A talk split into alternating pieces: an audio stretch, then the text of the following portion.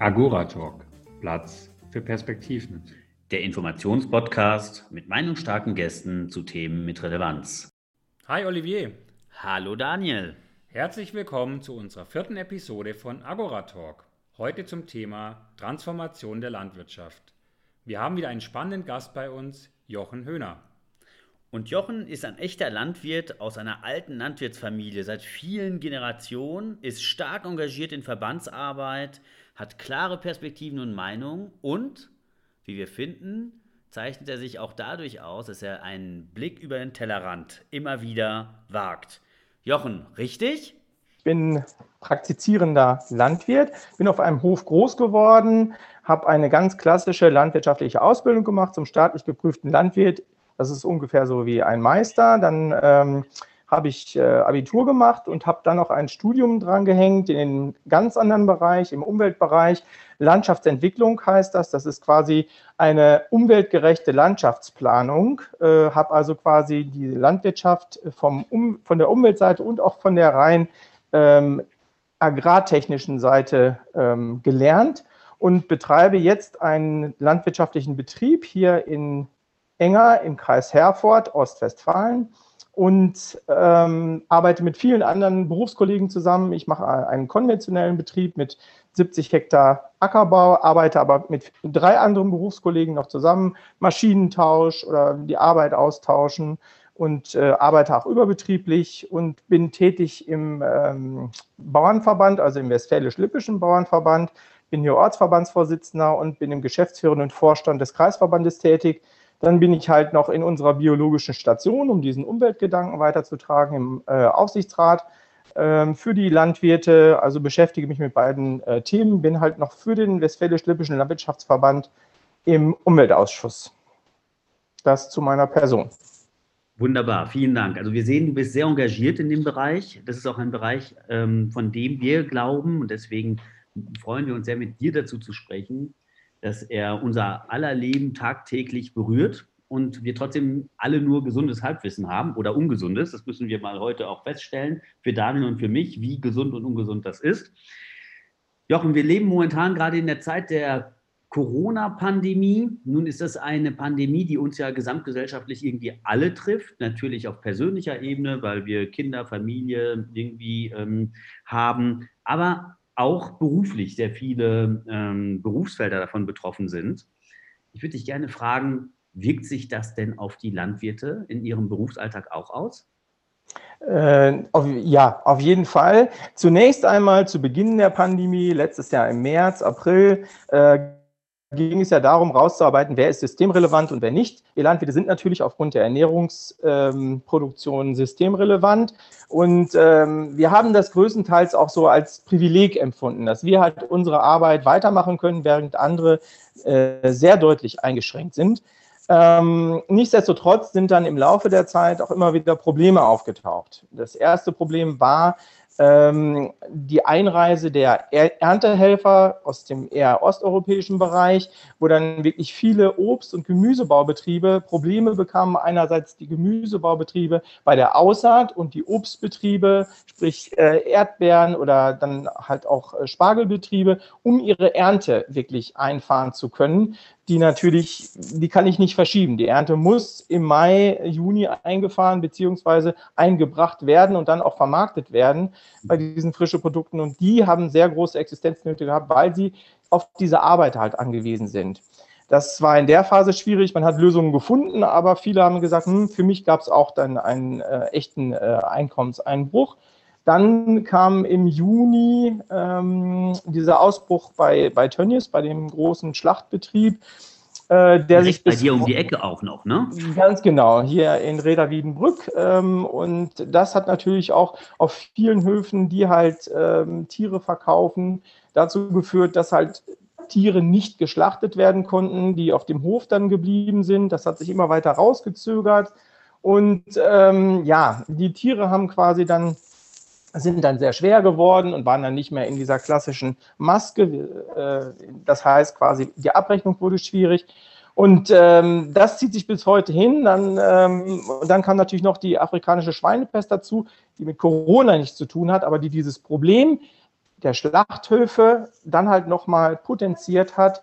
Und ähm, so, dass wir halt einerseits privilegiert sind in dieser Corona-Pandemie, in meinen Augen, dass wir weiterarbeiten können. Andererseits natürlich ähm, bei der Frage der Ältehelfer und auch der Arbeiter an den Schlachthöfen oder verarbeitenden Betrieben allgemein, da dann uns das wieder einholt und wir dann durchaus schon wirklich Probleme haben, um wirklich ganz normal weiterarbeiten zu können. Mhm. Du hast gerade, das, gerade den Beginn der Pandemie ähm, ausgeführt, dass Landwirte das als Privileg empfunden haben. Ähm, wir, wir haben uns im Vorfeld ein paar Zahlen angeguckt und haben gesehen, dass in den letzten 20 Jahren die Anzahl der Betriebe von ca. 500.000 mittlerweile gesunken ist auf 300.000. Ähm, Stichwort Privileg. Ähm, ist der Beruf, also das, der Beruf und das Lebensmodell der Landwirtschaft unattraktiver geworden als früher? So pauschal würde ich das nicht sagen. Ich sehe immer schon, ich kann selbstständig arbeiten, äh, bin mein eigener Herr, kann draußen arbeiten oder mit Tieren arbeiten. Ähm, so pauschal würde ich es nicht sagen. Das Einzige, was wir empfinden, ist einfach, äh, gerade im konventionellen Bereich, dass wir, ähm, dass immer höhere Anforderungen an, an uns gestellt werden, aber letztendlich ähm, der Verbraucher diese höheren Antworten nicht dadurch unterstützt, dadurch, dass er mehr äh, bereit ist, für Lebensmittel auszugeben. Diese momentan liest man ja immer, dass da halt in dieser Corona-Phase mehr für, für Bio-Lebensmittel und so ausgegeben wird. Ähm, das stimmt, das wird auch weiter wachsen, das ist auch gut so.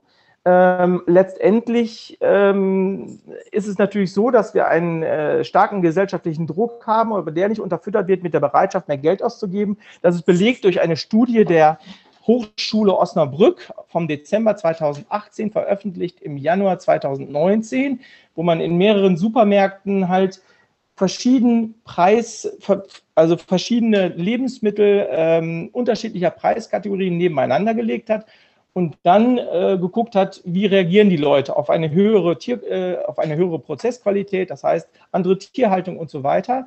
Man hat festgestellt, dass die Bereitschaft in Umfragen bei Befragungen viel, viel höher ist als die wirkliche Bereitschaft im Supermarkt auch danach zu handeln. Und das erschwert den, den Umwandlungsprozess, den wir durch, den, durch die öffentliche Meinung machen sollen, das erschwert ihn unheimlich, weil wir nicht wissen, wie das äh, finanziell für uns funktioniert.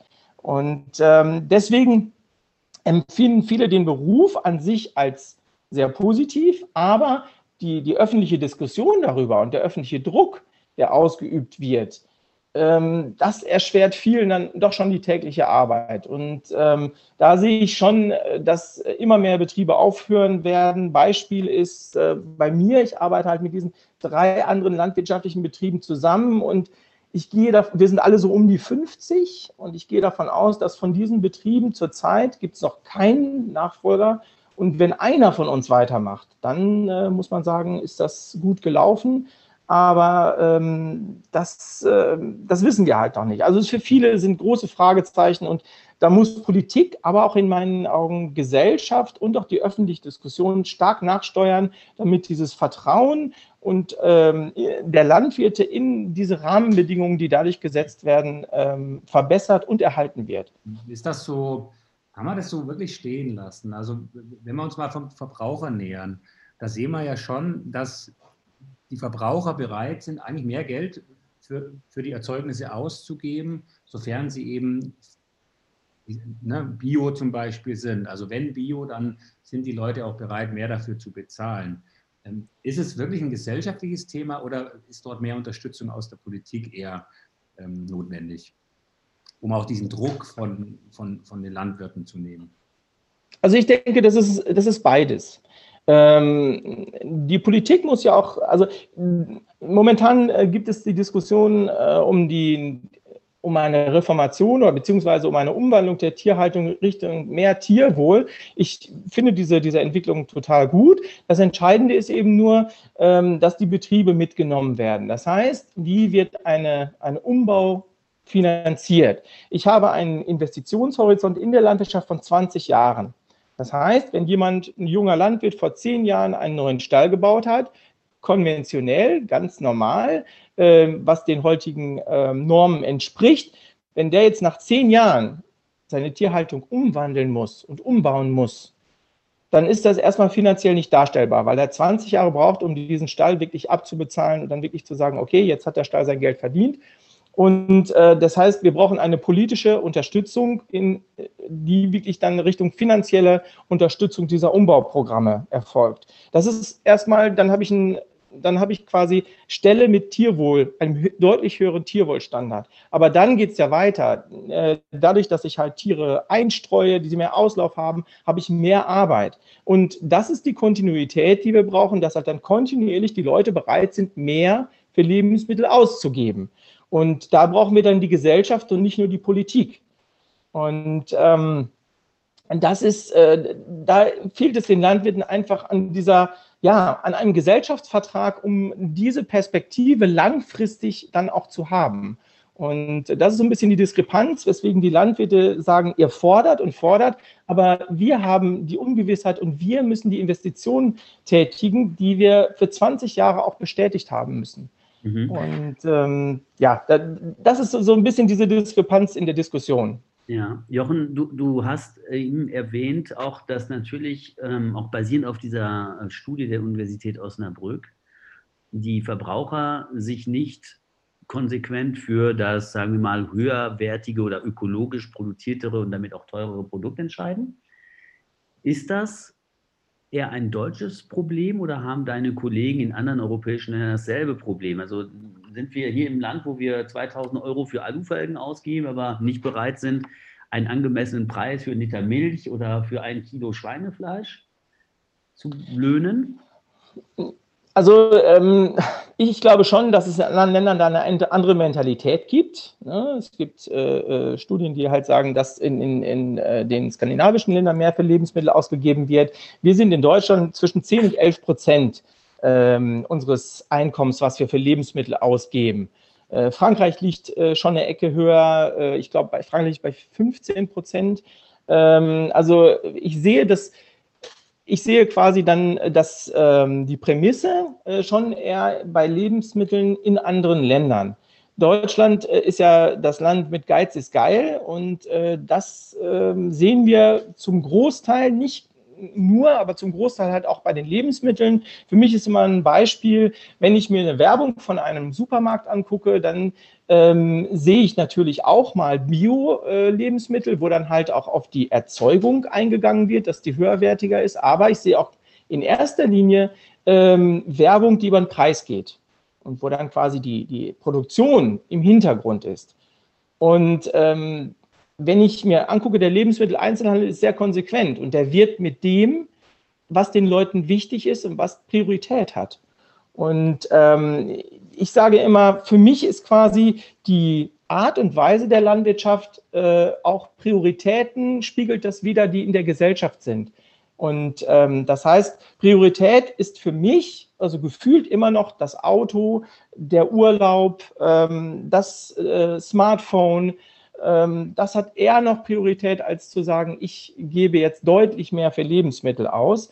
Und ähm, da müssen wir uns alle hinterfragen. Also, ne, das, und wie gesagt, für mich ist das keine Einbahnstraße. Wir Landwirte müssen uns hinterfragen, was wir besser machen können, wie wir uns besser darstellen können, wie wir in der Diskussion offener sein können. Aber der Verbraucher darf jetzt auch nicht diese äh, Schwarz-Weiß-Philosophie machen. Das ist der konventionelle Landwirt, der nach den Standards arbeitet. Das ist der schlechte. Und der Biolandwirt ist der gute, weil der dann halt diese Bioproduktion macht. Letztendlich ähm, gibt es aber das schöne Beispiel, ich kann ein, ein Seil oder ein Strick kann ich nicht schieben. Es muss mhm. gezogen werden. Und ähm, da ist für mich wichtig Zusammenspiel von Politik, und aber auch der Bevölkerung, der Gesellschaft, dass wir das gemeinsam hinkriegen. Und ähm, bei den Landwirten sehe ich eine große Bereitschaft. Wir haben von der Landwirtschaftskammer, die ja bei uns beratend hier tätig ist, äh, werden immer wieder Seminare angeboten, Umstellung auf Biolandwirtschaft ähm, und alternative Haltungsverfahren und so. Diese Seminare sind immer ausgebucht. Das Interesse der Landwirte. Mhm. Jochen, wie schaffen wir es denn? Also die, man merkt ja, die Debatte ist da. Ne? Ja. Wir stellen ja aber auch schon fest, dass, dass, dass, die Debatte um die richtige Agrarpolitik schon stark emotional zunimmt. Ne? Also zum Beispiel Trecker-Demos, ähm, Demos, auf denen Plakaten gezeigt werden, Bauernbashing, das muss aufhören, etc. pp. Wie, wie kann es denn gelingen, eine Polarisierung hier zu vermeiden, dass wir da nicht in eine Richtung abdriften, ähm, wie du es gerade auch schon skizziert hast, konventionelle Bauern sind äh, doof, die Bios sind die Helden und so. Wie schaffen wir das, dass die Polarisierung hier nicht zu stark wird? Also für mich ist äh, letztendlich, ne, was eigentlich immer hilft, ist halt eine, eine, ganz offene Kommunikation. Ich muss quasi, äh, ne, wir Landwirte müssen äh, davon runter, dass alle äh, diejenigen, die sich kritisch mit uns auseinandersetzen, dass wir mit denen äh, ja dass die uns nur in die Pfanne hauen wollen. Das, davon müssen wir runter. Aber auch diejenigen, die sich kritisch mit uns auseinandersetzen, die beziehungsweise die irgendwelche äh, Tierschutzansprüche haben, die Umweltansprüche äh, stärker verwirklicht sehen wollen, dass die halt auch äh, uns äh, nicht sehen und dann halt sagen, okay, wir äh, möchten mit denen erstmal offen diskutieren und möchten erstmal ähm, gucken, wo die Probleme sind und wo die Landwirte die Probleme sehen und ähm, letztendlich ist es so, ähm, die Realität muss auch irgendwo da eine Rolle spielen. Letztendlich ist es so, haben wir ein Ziel, bis 2030 20 Prozent ähm, Biolandwirtschaft zu haben. Das heißt aber grundsätzlich auch, wir haben noch 80 Prozent konventionelle Landwirtschaft. Und ähm, da muss man ja sehenden Auges reingehen. Es muss auch für die konventionelle Landwirtschaft Perspektiven und Möglichkeiten geben, ähm, dem Wunsch der, der, der Gesellschaft nach mehr Öko, nach mehr Umweltschutz und so weiter nachzukommen.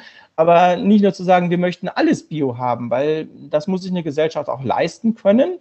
Dass es immer mehr Bio geben wird, finde ich eine richtige und gute Tendenz. Aber es wird immer noch ein sehr großer Anteil konventionell sein. Und das dürfen jetzt nicht die Buhmänner in der Gesellschaft sein. Ja. Deswegen muss man das offen und fair diskutieren. Jochen, der Begriff Bio und konventionell ist jetzt öfters gefallen. Ich glaube, wir haben alle so ein Halbwissen, was das auszeichnet, weil wir glauben tatsächlich, bei Tönnies ist konventionell, das assoziieren wir mit Massentierhaltung, Tierwohl ist äh, keine hohe Priorität.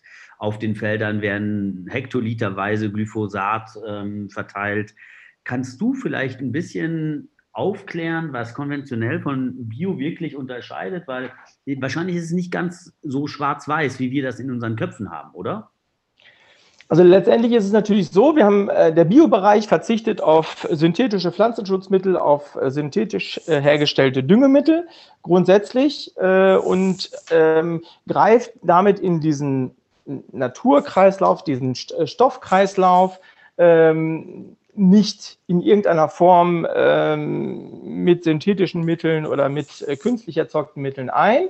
Ähm, das ist für mich so, sagt das. Und äh, es gibt halt andere Standards in der Biotierhaltung. Das heißt, äh, eine Stroheinstreu, ein Auslauf, also Frischluftkontakt und so weiter sind hier Standards.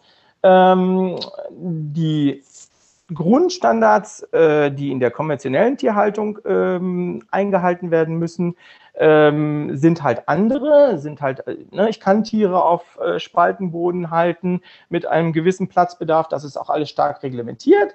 Ähm, der, der Stall muss keine, äh, keinen Zugang zur Frischluft haben und äh, das ist so, so ein konventioneller, äh, ne? auch da ist alles reglementiert, wie der Spaltenboden auszusehen hat und so weiter. Und in der konventionellen ähm, äh, Landwirtschaft kann ich äh, Düngemittel, synthetisch hergestellte Düngemittel äh, einsetzen und ich kann Pflanzenschutzmittel einsetzen. Das sind für mich so ganz grob einfach die, die ja, die ganz großen Unterschiede. Wobei für mich auch immer. Unterschiede noch zwischen Betrieben mit Viehhaltung und Betrieben ohne Viehhaltung oder kann man sagen, dass das Siegel Bio gleichwertig für beide Bereiche gilt? Hm, äh, wie meinst du das? Also du meinst jetzt quasi den, äh, also Biolandwirtschaft, äh, also Tierhaltung und Nicht-Tierhaltung. Also es gibt ja auch im Biobereich Betriebe, die reine Ackerbaubetriebe sind und auch Betriebe, die halt eher ähm, mit Viehhaltung sind, wobei die Betriebe, die Viehhaltung haben, natürlich eher im geschlossenen Kreislauf arbeiten können. Das heißt, der Dung der Tiere wird auf die, in den Acker ausgebracht und dadurch wachsen dann wieder die Pflanzen. Das heißt, ne, ich kann hier quasi diesen Stoffkreislauf deutlich besser schließen. was bei reinen Bio-Ackerbaubetrieben so ja nicht möglich ist, weil die ihren Dünger irgendwo dann auch zukaufen müssen, nicht im eigenen Betrieb erzeugen. Ich verstehe das so, dass jetzt jeder Landwirt eigentlich vor der Frage steht, mache ich Bio oder mache ich konventionell und wie mache ich weiter? Natürlich jeden Tag, also ist ja die, eigentlich die Business-Frage dahinter. Du hast ja in deiner Intro auch kurz dargestellt, du bist ja in der konventionellen Landwirtschaft tätig. Was sind die Gründe, die dich darin halten? Oder was wären sozusagen die Elemente, die dich dazu führen würden oder könnten, dass du sagst, ich äh, gehe jetzt auf die Bio-Landwirtschaft? Also erstmal für mich ist es ähm, die, die Fragestellung, wenn man ähm, jetzt engagiert tätig ist, äh, bei vielen Betrieben ist so, ist Bio für mich einfach eine Alternative oder ist sie keine Alternative? Ähm, umzustellen auf Bio ist ähm, dann auch eher eine Alternative, wenn ich eine direkte Vermarktung machen kann, wenn quasi die ganze Familie dahinter steht. Äh, was für Produkte kann ich produzieren? Ähm, wie sind die Voraussetzungen meines Betriebes? Äh, was halt den Boden angeht und ähm, Gemüsebau ist das für mich eine Alternative, wo ich dann immer auch sehr stark auf Fremdarbeitskräfte angewiesen bin für einen Betrieb wie mein, der quasi nur meine Arbeitskraft hat, also die ich, den ich alleine betreibe, ähm, ist es deutlich schwieriger umzustellen als für einen Betrieb, wo man sagt, okay, die ganze Familie steckt dahinter. Ne? Die alten Teile, also sprich die ältere Generation, die jüngere Generation, ziehen alle an einem Strang und können sich halt durchaus einen Gemüsebau, eine Direktvermarktung und so weiter vorstellen. Das ist für mich schon mal der, äh, ein, ein wesentlicher Unterschied. Dann geht es für mich auch grundsätzlich darum, dass ich denke, wir werden immer einen großen Anteil konventionell haben. Und ich finde es eigentlich auch sehr spannend, diesen Weg zu begleiten. Wie bauen wir unsere konventionelle Landwirtschaft um? Einerseits, dass sie konkurrenzfähig ist gegenüber den, den Importen, die unter ganz anderen Bedingungen produzieren können. Und äh, wie können wir einen deutschen Weg kreieren? Konventionelle Landwirtschaft, die für viele ähm, dann äh, oder konventionelle Produkte zu produzieren, die für viele Leute auch bezahlbar bleiben und sind und ähm, da diesen Weg zu gehen, wie kann ich quasi dann den Umweltschutz, den Insektenschutz, ähm, den Schutz der Ressourcen in diese konventionelle Landwirtschaft integrieren und diesen Weg äh, dahin, wie man das machen kann, finde ich total spannend und äh, halte ich auch für eine Herausforderung, äh, der wir uns aber stellen müssen, weil nur Bio ich denke, da müssen wir sehr viel, unsere ganzen Gewohnheiten, Fleischverzehr äh, und so weiter, der muss so stark transformiert werden. Ich weiß nicht, ob wir die, die ganze Gesellschaft da mitnehmen können. Deswegen finde ich es wichtig, auch diesen Weg aktiv mit zu begleiten und da auch kreativ tätig zu sein. Das Thema Bio würde ich jetzt ähm, mal einfach als, als Megatrend äh, gerne in der Runde bezeichnen. Gibt es deiner Meinung nach noch weitere äh, Megatrends, die auf die Landwirtschaft gerade Einfluss nehmen, zum Beispiel aus Richtung Politik, Wirtschaft, aber auch Technologie? Ähm, ja, also ich denke mal, die, die, der Prozess äh, in der Landwirtschaft zu gucken, wie können wir Pflanzenschutzmittel äh, einsparen, wie können wir Dünger effizienter sein, das ist ein äh, ganz entscheidender Prozess. Wie können wir auch auf den, den Klimawandel äh, reagieren? Das ist ja auch ein, ein Riesenthema, was uns vor ganz große Probleme stellt. Wie kann ich meinen Boden fit machen für Trockenphasen? Ähm, das sind so, so die Trends, die Herausforderungen, denen wir uns stellen müssen. Da gibt es natürlich einerseits die technologischen ähm, Möglichkeiten. Das heißt, ähm, ist es heutzutage Möglichkeit, Pflanzenschutzmittel auszubringen, äh, wenn ich jetzt Unkraut oder ne, Beikräuter, Wildkräuter ähm, bekämpfe, dass quasi dann eine, eine Kamera am, an dem Spritzgestänge ist und die dann quasi dann nur ähm, diesen Spritzvorgang auslöst, wenn auch wirklich da ein Kraut vorhanden ist. Äh, ne? Also das hochkomplex und in, auch bei einer gewissen Geschwindigkeit das so hinzukriegen, das wirklich, ne? aber es gibt diese ersten Ansätze, das zu machen. Das ist natürlich wahnsinnig teuer, wahnsinnig aufwendig, wahnsinnig sensibel, aber das ist zum Beispiel eine Möglichkeit. Was, was auch momentan ähm, ausprobiert wird, sind ähm, Roboter auf den Flächen, die halt äh, auf den Flächen fahren und Unkraut bekämpfen auch hochkomplex, ist auch alles erst in den Anfängen, aber da sieht man schon ganz große Unterschiede zu einer, zu früheren Philosophien. Was auch, was äh, schon etwas realistischer ist, sind äh, teilflächenspezifische Bewirtschaftung. Be äh, Bewirtschaftung. Das heißt, bei der Ernte wird eine Kartierung vorgenommen von der Fläche, Quadratmeter genau, wie viel wird pro Quadratmeter wo geerntet. Weil nicht jede Fläche ist homogen. Die Böden wechseln, die, äh, äh sprich Feuchtigkeit wechselt. Und ähm, diese Erntekartierung wird gemacht und dann weiß man genau, wie, auf welchem Quadratmeter auf der Fläche habe ich wie viel geerntet. Und daraus resultierend wird eine teilflächenspezifische Aussaat vorgenommen. An der Stelle ist mehr Feuchtigkeit, da kann ich mehr aussehen, da können mehr Pflanzen wachsen. An der Stelle weniger. Das Ganze wird dann übertragen auf die Düngung und den Pflanzenschutz. Düngung wird dann auch teilflächenspezifisch. An der Stelle kann ich mehr düngen, da wachsen mehr Pflanzen, da ist es feuchter. Damit optimiere ich den Düngereinsatz und hab, ähm, kann Ressourcen sparen, da wo der Ertrag nicht kommt, kann aber mehr Ressourcen reinholen, da wo es wirklich Sinn macht. Das sind die großen Trends, die schon sehr real sind und auch teilweise auch schon gemacht werden. Problem wieder da, für große Betriebe ist, das, ist die Technik äh, auf ganz viel Fläche verteilbar, also die, das Invest. Für kleine Betriebe, hm, äh, wie wir ja in Bayern haben, ähm, ist das schon wieder schwieriger. Da, da, muss man gucken, wie man das am besten hinkriegt. Aber da gibt es ganz viele intensive Trends und das ist hochspannend, das zu verfolgen. Ich womit wir. ich glaube wahrscheinlich, Jochen, was du sagst, also auch die, die, die Technisierung, die datenbasiertere Arbeitsweise, das ist, glaube ich, auch wesentlich zu verstehen, dass dieser Job auch immer komplexer wird, so wie alle Jobs eigentlich, durch eine ja. Hochspezialisierung und Technisierung. Das wird uns tatsächlich verfolgen. Es wird super spannend wie wahrscheinlich Drohnen tatsächlich über Äcker fliegen, kontrollieren. Du hast aber ein Thema angesprochen, da wollte ich nochmal zurückkommen. Das ist das Thema, ist ein Trend, kann man sagen, leider. Klimawandel.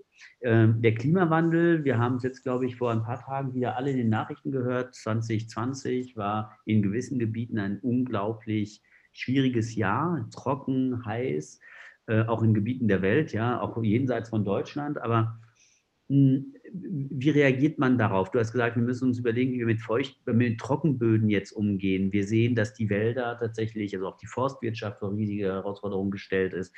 Ähm, siehst du da tatsächlich auch, dass durch diese Veränderung die Notwendigkeit entsteht, das eigene Geschäftsmodell, die eigenen Praktiken, dass die bisherige Bewirtschaftung komplett zu verändern? Können wir das machen? Ist das leistbar in so kurzer Zeit? Also ähm, grundsätzlich hinterfragen wir ja quasi jedes Jahr unsere eigene Arbeit. Ähm, das drückt sich äh, bei mir darin aus, dass ich mir jedes Jahr angucke, äh, jetzt bezogen auf Getreide, welche Getreidesorte hat sich bewährt. Welche ich, ne, ich versuche jedes Jahr immer ein gewisses Portfolio an neuen Sorten reinzubringen. Das basiert auf den ähm, Untersuchungen oder auf den Versuchen, die durch die Landwirtschaftskammer hier gemacht werden. Und dann äh, sehe ich die letzten drei Jahre, die Sorte kommt automatisch besser mit den äh, klimatischen Voraussetzungen zurecht oder mit der Trockenheit als die andere, sodass ich quasi diesen Prozess quasi jedes Jahr so ein Stück weit vorantreibe. Ähm, das natürlich auch ein bisschen, äh, muss man gucken, wie schnell dieser Klimawandel weiter fortschreitet, sodass man ganz andere Früchte anbauen muss ähm, das muss man jetzt mal sehen. Das ist jetzt quasi erstmal nur auf den Anbau bezogen.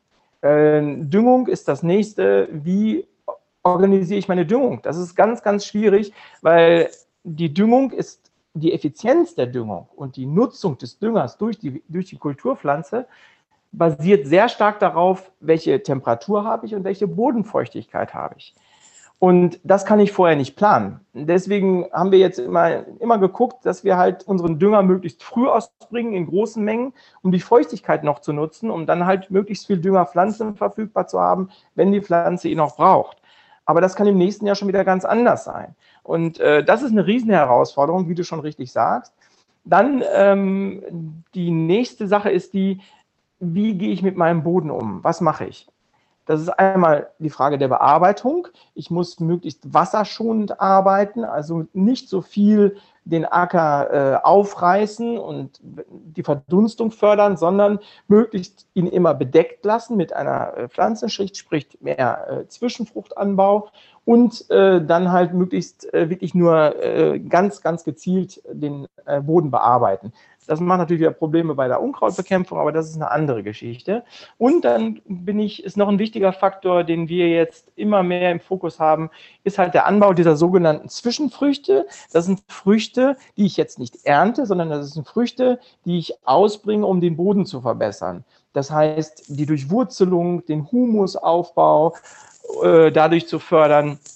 Das sind Mehrkosten, weil ich diese Pflanze ja nicht ernten kann. Hoffe das natürlich aber durch ein, ein besseres Puffervermögen. Puffervermögen heißt, der Boden kann guten Nährstoffe und Feuchtigkeit speichern und sie dann auch wirklich gezielt an die Pflanze abgeben, wenn sie sie braucht. Und durch mehr Humus was ich durch mehr äh, Zwischenfrüchte, durch mehr organische Masse im Boden erreiche, äh, kann ich das fördern und bin, mache mich so ein bisschen unabhängiger von, ähm, von der Feuchtigkeit aus der Luft, sprich vom Regen. Du beschreibst äh, gerade sehr komplizierte Vorgänge, sehr komplexe Vorgänge, auch in Kombination, dass ihr euch jedes Jahr hinterfragt und die Arbeit inkrementell quasi jedes Jahr verbessern wollt und auch die Lerneffekte aus dem Vorjahr dann aufs neue Jahr anwenden wollt. Ähm, jetzt mal mit Blick auf die Megatrends, Klimawandel, der Biotrend etc., kann man die Landwirtschaft gerade als derart stark im Wandel betrachten, dass man von einer Disruption der Geschäftsmodelle sprechen kann? Oder sagst du, nein, die Landwirtschaft geht, die verändert sich schrittweise viel langsamer, dass man nicht von einer Disruption sprechen kann? Wir fragen uns ähm, das unter anderem auch, weil wir gesehen haben, dass die Anzahl der Betriebe zwar nach unten geht, also enorm nach unten geht, äh, zwischen von 500.000 auf 300.000 circa, aber gleichzeitig die, die Hektarfläche pro Betrieb gestiegen ist. Und ähm, jetzt ist die Frage, die, die, wir uns gestellt haben im Vorfeld auch, kann man die gesteigerte Fläche, den Hektar je Betrieb, nicht auch mit neuen Geschäftsideen quasi kombinieren, zum Beispiel Solarfelder? Also, ähm, ne, die, die Fläche pro Hektar ist ja gestiegen, aber die Gesamtfläche ist seit 1992 bis 2003, glaube ich, um 1, äh, knapp 1,25 Millionen äh, Fläche gesunken. Das heißt, wir haben einen Flächenverbrauch von 60 Hektar pro Tag, der quasi der Natur und der Landwirtschaft verloren geht. Das heißt, ne, die Betriebe sind größer geworden. Das ist ein, das ist ein Faktor. Ähm, aber dieser, wir haben vorhin über technische äh, Neuerungen gesprochen, die können sich natürlich auch in erster Linie die großen Betriebe leisten. Und viele Trends sagen ja, man möchte lieber mehr kleine Betriebe erhalten. Ähm, momentan sehe ich das leider, das schafft man durch die politischen Rahmenbedingungen momentan überhaupt gar nicht. Viele hören auf, also Transformation der Landwirtschaft äh, ist momentan im atemberaubenden Tempo.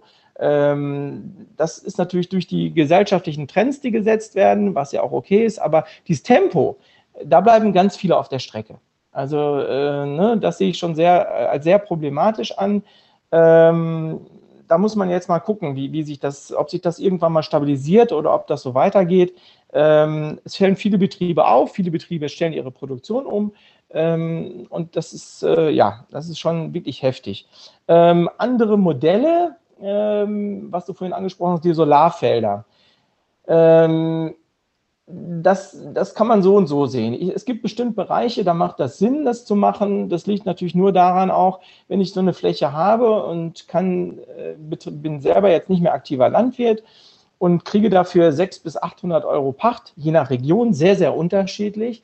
Oder ich kriege eine Pacht von 2000 Euro, wenn da quasi eine Flächensolaranlage draufgebaut wird. Das macht natürlich schon einen großen Unterschied. Das ist dann letztendlich da in dem Moment die Motivation. Ähm, letztendlich muss auch die Gesellschaft entscheiden, ob äh, Flächensolar- oder Photovoltaikanlagen eine Lösung sind, die man haben möchte. Man muss gucken, wie sind die ökologischen äh, Effekte auf diesen Flächen. Ähm, letztendlich, wie, wie stabil äh, ist das Ganze dann auf Dauer, äh, was halt dann Beschädigungen und sowas angeht. Ähm, ja, also es ist eine Technisierung der, der, der Landschaft in meinen Augen. Und äh, ich denke, da muss man viel gucken, macht das Sinn äh, für unsere gesamte Bilanz, was Klima und so weiter angeht, oder macht es keinen Sinn? Und auch ähm, spannend angehen, oder? Also Wie bitte? die Technisierung auch behutsam angehen für diese Landschaft. Bilder. Genau, ne? an Autobahnen und so, wo dann halt sowieso auch dann schon Leitungen äh, eher äh, zu ähm, einzubringen sind macht das durchaus Sinn. Ich würde es nie ausschließen. Ähm, ich denke, man sollte es kritisch hinterfragen, ob es äh, ökologische Auswirkungen hat ähm, für die Tier- und Pflanzenwelt in dem Bereich. Ähm, müsste man wirklich begleiten und äh, ja, muss man gucken. Das macht partiell wahrscheinlich vielleicht Sinn, aber ähm, großflächig denke ich, dass es nicht, nicht der Weg sein sollte. Jochen, ähm, zum Abschluss würde ich dir noch eine flapsige Frage stellen wollen.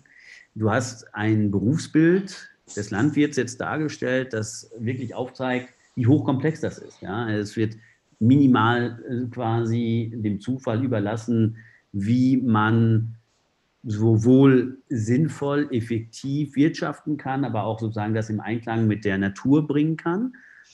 Und das heißt, es geht um ein eigentlich sehr modernes und hochkomplexes Berufsbild. Und dann gibt es die Stereotype, ja, und da wollte ich dich fragen, wie du dazu stehst, ganz persönlich, ja, die auch die Medien treiben mit Sendungen wie Bauer sucht Frau. Wie passt das zusammen?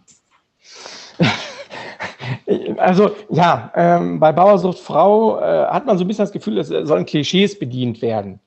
Und ähm, in meinen Augen, äh, ja, ist das Bild des Landwirts äh, dann in der Gesellschaft dann noch ziemlich verzerrt, weil wenn ich mir angucke, ähm, die jungen Landwirte, äh, wie die ausgebildet sind, äh, was die ähm, für vielfältige Sachen zusammenbringen müssen. Das ist die Biologie und die Technik. Das ist quasi die Betriebsführung ähm, diese, äh, und betriebswirtschaftliche äh, Gedankenspiele äh, langfristig.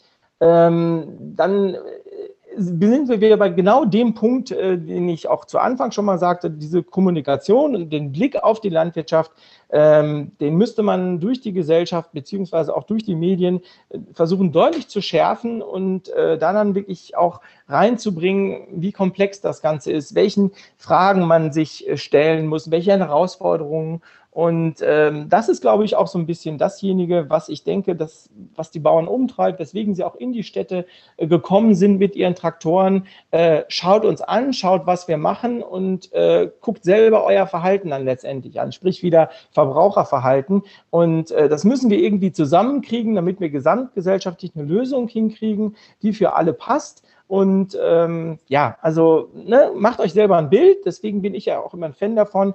Ähm, dass es äh, gelingen muss, möglichst viele Betriebe zu halten, damit jeder auch dann halt, wenn er jetzt nicht gerade in der Großstadt lebt, auch einen Nachbarn hat, mit dem er sich unterhalten kann und damit er ein authentisches Bild der Landwirte bekommt und auch ein authentisches Bild von der Art und Weise, wie die Lebensmittel erzeugt werden in den unterschiedlichen Produktionsweisen. Und äh, daran kann ich nur appellieren, sprechen Sie äh, mit Ihrem Nachbarn, äh, der Landwirt ist, und, und gehen Sie auf die Landwirte zu, ganz offen und äh, ne, da, da, appelliere ich natürlich auch an meine Berufskollegen. Äh, wenn die Leute eine Frage haben, dann beantwortet die einfach. Versucht euch die Zeit zu nehmen, wenn es auch stressig ist. Und äh, ja, schafft quasi da Aufklärung und direkt, ich denke mal, der bilaterale Austausch ist da tausendmal wertvoller, als wenn ich mir irgendwie im Fernsehen eine Sendung anschaue. Und äh, mhm. ich glaube, das kann in vielen Fällen helfen. Für die Großstädter ist das schwierig, das weiß ich. Aber ich glaube, das äh, wäre viel, viel wichtiger als alle anderen großen Kampagnen oder äh, groß angelegten Geschichten. Ja, Jochen, vielen, vielen Dank. Ich glaube, wir haben jetzt einen Eindruck davon bekommen, dass du einen wesentlichen Beitrag leistest durch dein Engagement, auch durch deine Kommunikation, genau dieses, äh, diese Auseinandersetzung aktiv und lösungsorientiert zu führen. Dafür danken wir dir ganz herzlich. Wir haben gute Einblicke bekommen in einen hochkomplexen, hochmodernen Job und auch großen Herausforderungen sozusagen ins Auge geschaut. Und wir danken dir, Daniel und ich, sehr für dieses Gespräch. Agora Talk, Platz für Perspektiven. Der Informationspodcast mit meinungsstarken Gästen zu Themen mit Relevanz.